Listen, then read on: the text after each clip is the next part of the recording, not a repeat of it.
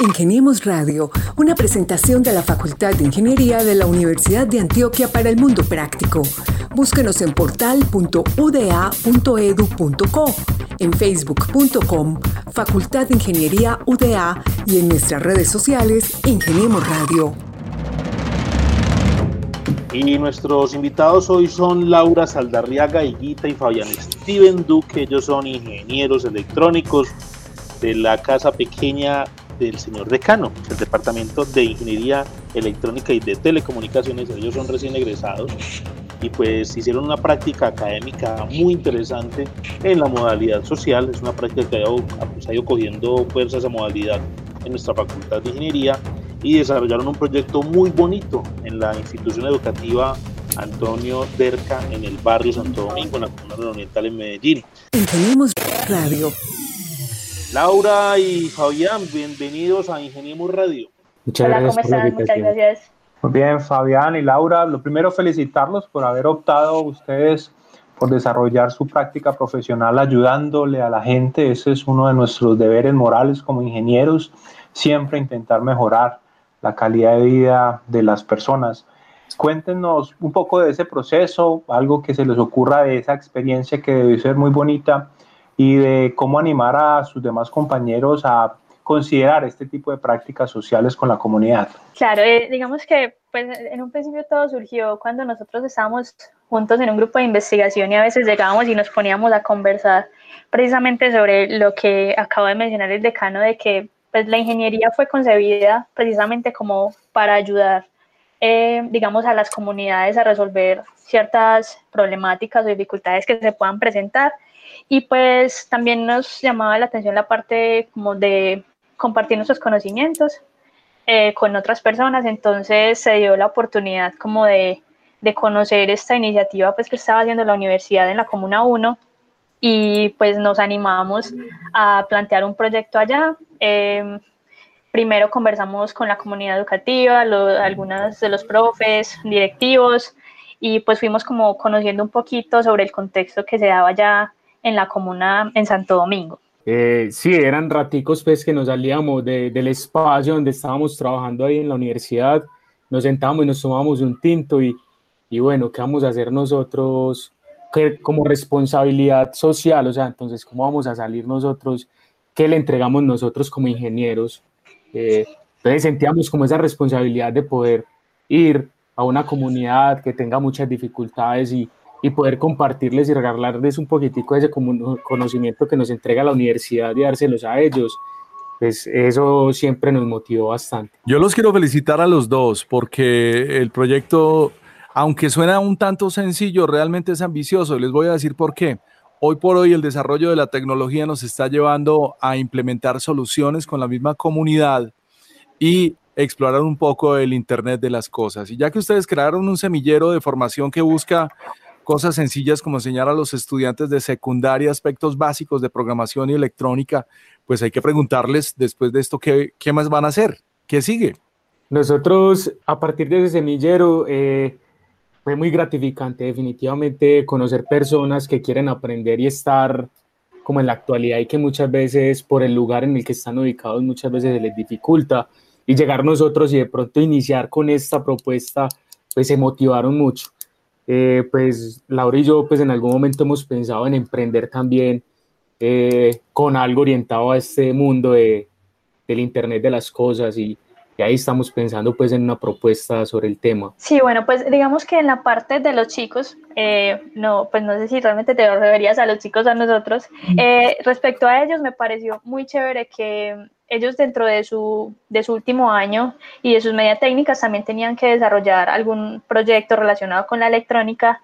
Y a partir de, digamos, de lo que nosotros pudimos compartir con ellos y las prácticas que hicimos, eh, ellos tomaron la determinación de hacer su propio sistema eh, digamos ya con, digamos con otro tipo de componentes y con lo que vimos que era con, digamos con un material más educativo y ellos decidieron tomar eso y convertirlo en un sistema que pudieran aplicar a otra de las vueltas de la institución. Entonces para nosotros como, digamos, como acompañantes de ellos, porque creo que ni siquiera nos consideramos profesores porque nosotros también estábamos aprendiendo todo el tiempo, fue, fue realmente especial como que ellos tomaran esa decisión y pues incluso en este momento seguimos en contacto con ellos y pues sé que son personas súper juiciosas y van a salir adelante en todo lo que se propongan.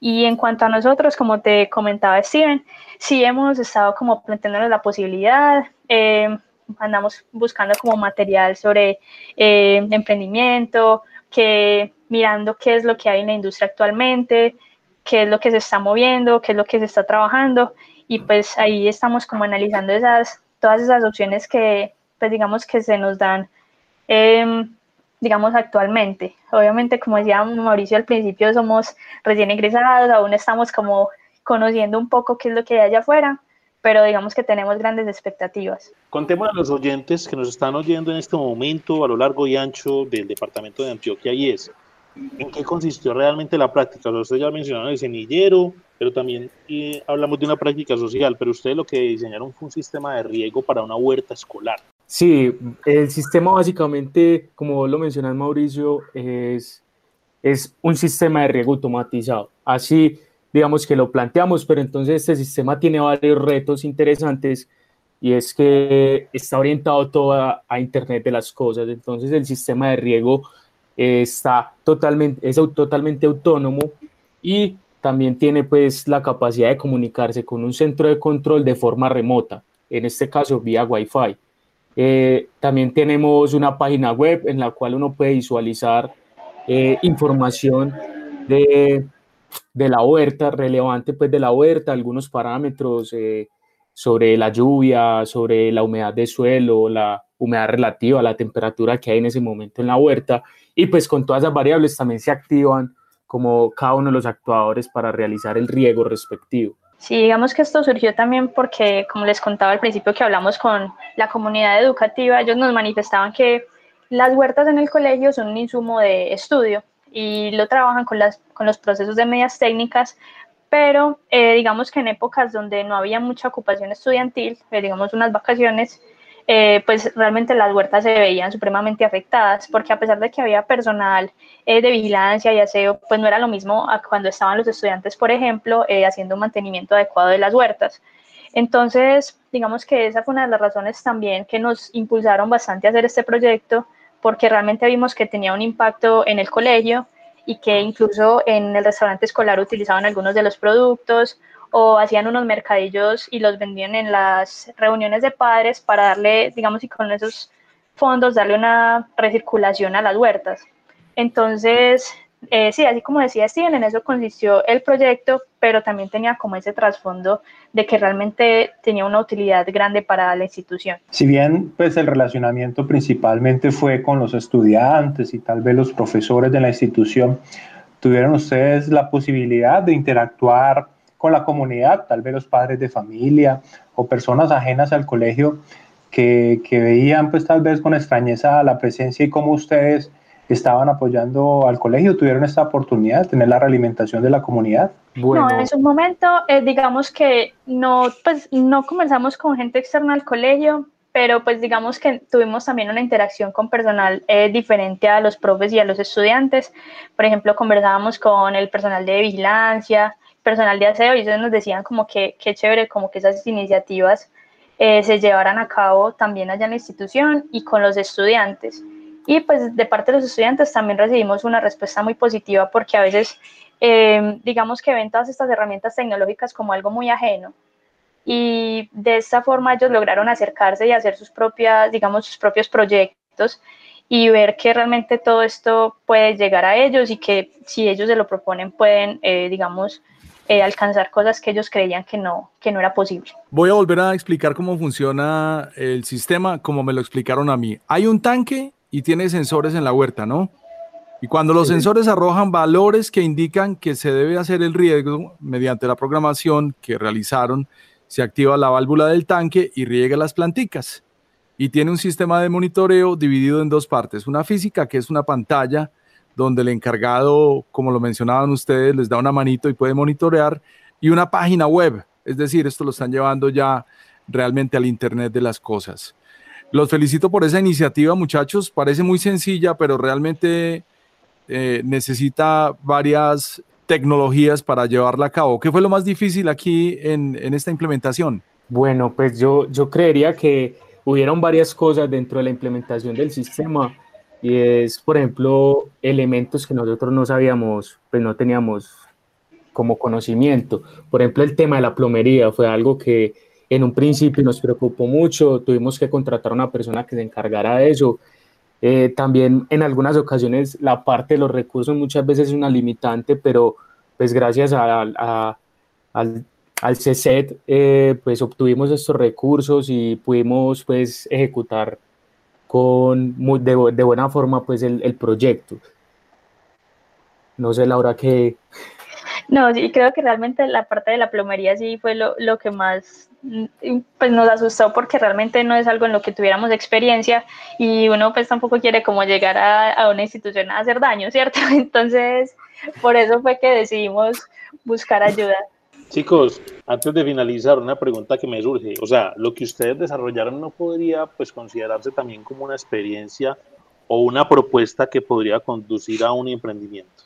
Claro, incluso cuando estábamos estudiando pues el estado del arte veíamos que, bueno, sí había elementos de sistemas, pero ya digamos un poquito más a nivel de, de la industria, pues diga, por decirlo así. Pero hoy en día como está creciendo tanto este nicho de, de los jardines interiores, de las suculentas, los jardines verticales y todo eso, realmente sí hay un, nicho importante para estudiar ahí en cuanto al, mercado que que puede haber para estos sistemas. Sí, ahí estamos pensando mucho, pues como en pensarnos una propuesta orientada pues como a lo que desarrollamos. Igual apenas como estamos muy nuevos, de recién graduados, apenas estamos entrando en esa realidad y, y enfocarnos pues como a esas propuestas y ideas. Perfecto. Despedimos a Fabián y a Laura, no sin antes felicitarlos por el trabajo realizado por esa vocación de servicio a las comunidades. Esperamos que, que, sigan haciéndolo a lo largo de toda su carrera profesional. Muchas gracias por haber estado aquí en Ingeniemos Radio compartiendo su experiencia. Muchas gracias a ustedes por habernos invitado a compartir toda esa experiencia que tuvimos. Muchas gracias a todos. Ingeniemos Radio. Saludamos en Alemania a Juan Manuel Betancourt Gallego, él es egresado del Colegio Alemán de Medellín con dominio de los idiomas alemán, inglés y portugués, además del idioma materno, desde luego español, y es ingeniero mecánico de la Universidad de Antioquia. Un interés increíble desde niño que lo, ha caracterizado siempre y un conocimiento y pasión por la marca BMW lo llevan a donde está hoy en día. Juan Manuel, guten Tag. guten Tag, buenas tardes. Bienvenido. Buenas tardes para todos. Muchas gracias. Bueno, primero quiero agradecerles eh, por esta invitación que me hacen. Para mí es un honor pues, agradecerle a la Facultad de Ingeniería eh, y a la Universidad de Antioquia por esta invitación. Es, un honor para mí poder eh, compartir en estos espacios mis experiencias y de paso si, si puedo em, motivar a, a, estudiantes de la facultad a que, a que sigan mis pasos, pues, pues todavía me pone más feliz. Bienvenido Juan, de verdad es un placer saludarlo, saber que estás bien.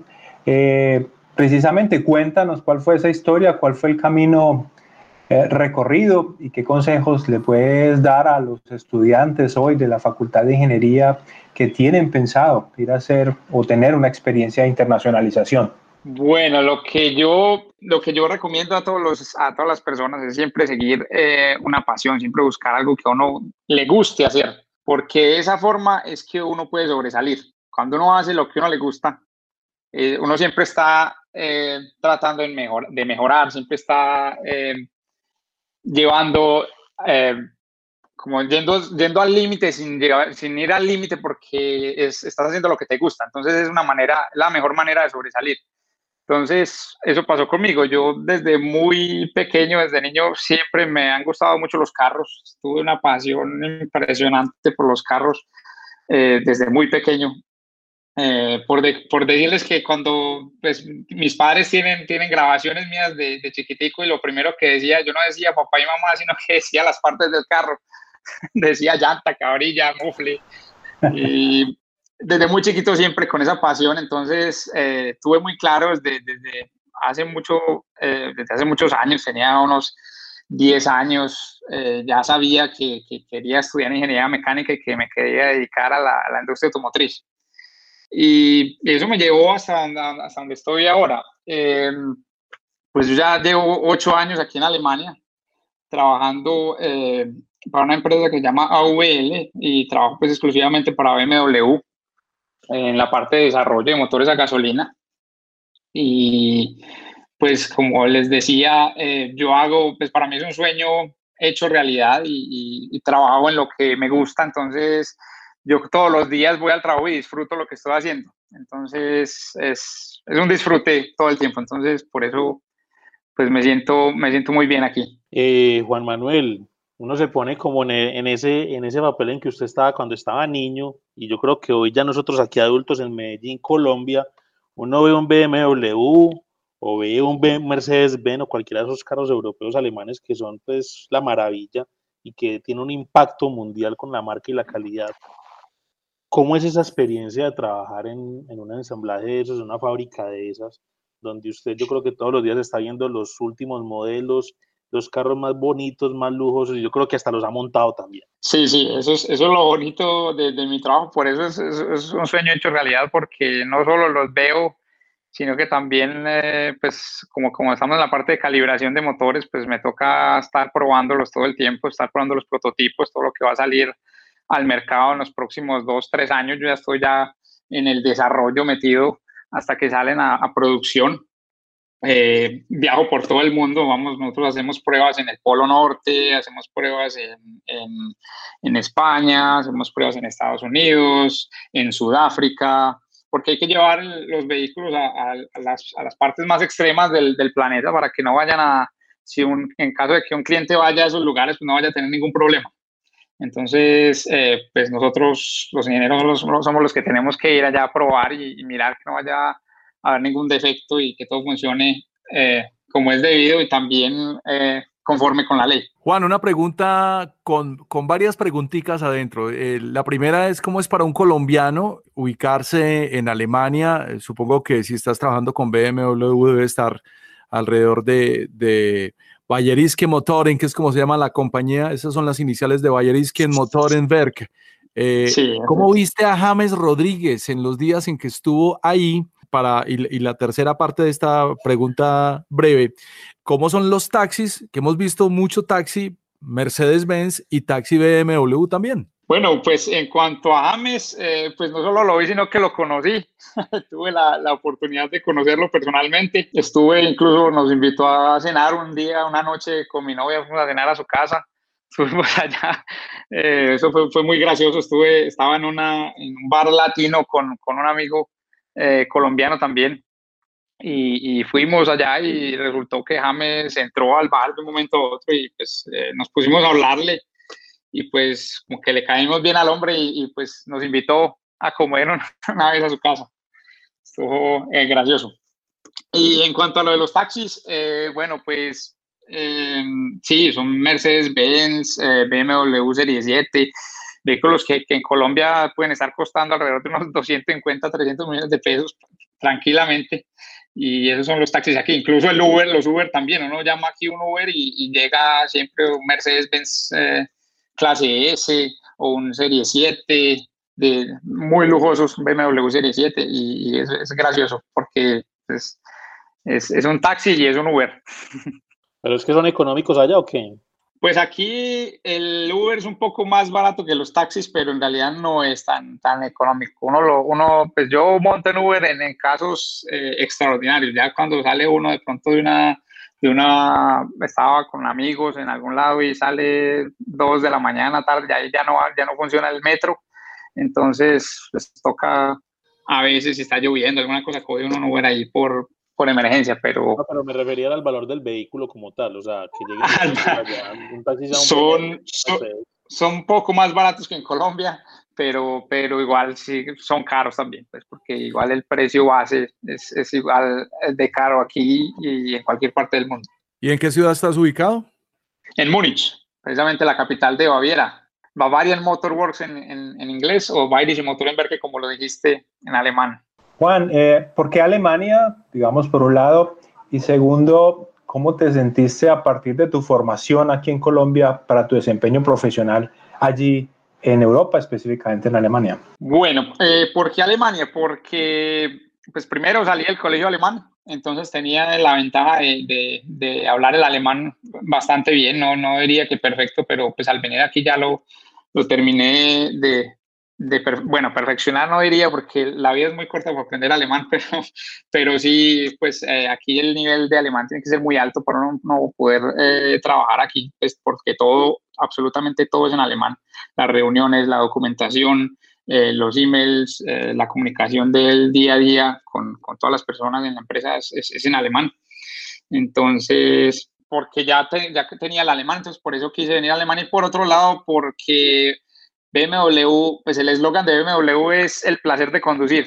Y como les contaba al principio, pues a mí desde muy pequeño me encantó, me encantaron los carros y me encantó eh, manejar. Yo siempre a los 11 años empecé a coger ahí en, en, en, veredas o en cosas así donde se podía empezar a manejar. Mi papá me enseñó y empecé a coger ahí el carro de mi papá donde se podía ir, donde no hubiera mucha, mucho tráfico, pues donde por allá en fincas o cosas así que pudiera, y ahí empecé como a soltar, a los 11 años ya, ya manejaba el carro de mi papá sin problemas, lo sacaba del parqueadero, lo volvía y lo guardaba cuando, cuando llegábamos por la noche. Entonces siempre me ha gustado manejar y pues BMW siempre ha eh, diseñado sus vehículos pues con ese eslogan, el placer de conducir, por lo general cuando manejas un BMW pues es, es placentero, es, eh, son vehículos que por lo general están, el peso está... Eh, balanceado 50-50 en los dos ejes. Eh, tienen motores pues eh, bastante con, buena potencia, cajas de cambios muy bien calibradas y eso es un placer, la verdad que es un placer manejarlos, un, un chasis bien, muy bien, muy bien hecho y, son muy estables en las curvas, entonces es, bastante eh, placentero y siempre por eso quise BMW y tenía en mente BMW y pues en vista de eso siempre busqué práctica, hacer una práctica en BMW. Y hasta que la conseguí y llegué aquí ya, y desde luego de la práctica me dejaron. Y bueno, en cuanto a tu segunda pregunta, eh, pues la segunda parte de la pregunta, pues eh, la verdad es que yo no me he sentido, eh, pues mucha gente piensa que ah, como son alemanes, ingenieros alemanes o ingenieros de otras partes del mundo son mejores que los colombianos y eso para nada es verdad, absolutamente falso. Eh, ellos estudian con los mismos libros que nosotros estudiamos, en el mismo libro de termodinámica, el mismo libro de, de estática, etcétera. Es exactamente la misma teoría aquí y en Colombia y en cualquier parte del mundo. Entonces, eh, en realidad, pues la única diferencia que yo veo que tuve en cuanto a los alemanes es que aquí los, mis compañeros, lo que veo yo en las universidades aquí, que veo que también la universidad lo han mejorado mucho es el tema de, laboratorios y la, las partes eh, parte práctica. Eh, pues que los estudiantes desde, desde el principio de, que, desde que entran a la universidad ya están haciendo cosas prácticas y eso eh, ayuda mucho a, a, como em, evolucionar ese pensamiento de ingenieril de, de, de, hacer cosas nuevas y de eh, aprender cosas nuevas, aprender haciendo y equivocándose. es lo que, lo que veo yo que, que, tienen ellos aquí muy fuerte. Se nota que sabe de carritos, como para vender un Renault, oiga. Venga pues, Juan Manuel. Usted fue de los estudiantes, yo creo que arrancó pues con un proceso de intercambio académico. Cuéntele a los oyentes y a esos pelados pues que en este momento están en el camino y es, ¿cómo fue esa experiencia de aspirar lógicamente a estudiar en el extranjero y cuéntenos ya un poco más detallado, o sea, cómo se vincula y por qué se vincula un colombiano a una empresa, pues, que digamos, de impacto o de fortaleza mundial eh, y se acopla lógicamente, pues, a esa modalidad de trabajo y, pues, a esa disciplina que tienen en, en una marca como BMW. Pues, la verdad, lo que me trajo aquí fue mi, mi, mi gran pasión por los carros y por la marca BMW. Cuando yo empecé a buscar prácticas, como estudiante, pues la verdad que no es fácil conseguir pues una práctica en, aquí en, pues en el exterior de Colombia y mucho menos, mucho más en BMW, eso es, muy difícil entrar ahí. Eh, yo estuve buscando más o menos un año, porque yo ya tenía, yo estaba centrado, quería ir allá, quería ir allá. Y finalmente encontré un, eh, un ingeniero de, de allá de, de, pues aquí, eh, que trabajaba en BMW, que estaba dispuesto a ayudarme. Me dijo, bueno, pues no le puedo, eh, no le puedo asegurar nada, pero pues mándeme su hoja de vida. Y resulta que él eh, tenía una esposa de Medellín. Entonces, pues fue una cosa muy graciosa porque pues el, la esposa, pues, ah, sí, Medellín, y bueno, toda la cosa, pues el, resultamos teniendo amigos en común y todo. Y, y bueno, ellos, eh, eh, él me empezó a ayudar, me dijo, bueno, yo le voy a mostrar su vida a mi jefe. Y se la mostró y pues el jefe de él le gustó mucho mi vida. Eh, simplemente me, me pues, intercambiamos unos cuantos correos y vio mi pasión por los, por los motores y por, por los carros. Y dijo, no, pues está muy bien, hágale, hagamos la, haga la práctica. Y pues al, a la semana siguiente ya me estaban eh, me estaban contactando del área de recursos humanos de MW. Más o menos así fue, fue la, la cosa, fue que llegué aquí. Esos son todos los elementos que tiene que empacar en la mochila un estudiante cuando está decidido a soñar con su carrera. Y nos encanta, Juan, que hayas logrado tu sueño, no solamente de estudiante, sino de niño, y que estés volando en alas de los gigantes como es la compañía BMW. Claro, no hay problema. Nos veremos entonces en una próxima ocasión, con mucho gusto. Juan Manuel Betancourt, desde Alemania, ingeniero mecánico de la Universidad de Antioquia.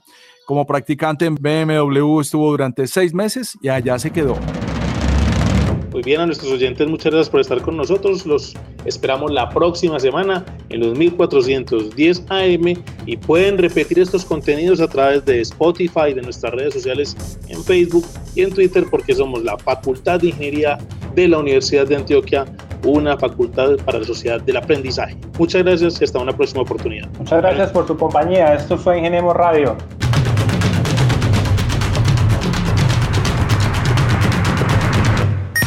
Ingeniemos Radio, una presentación de la Facultad de Ingeniería de la Universidad de Antioquia para el mundo práctico.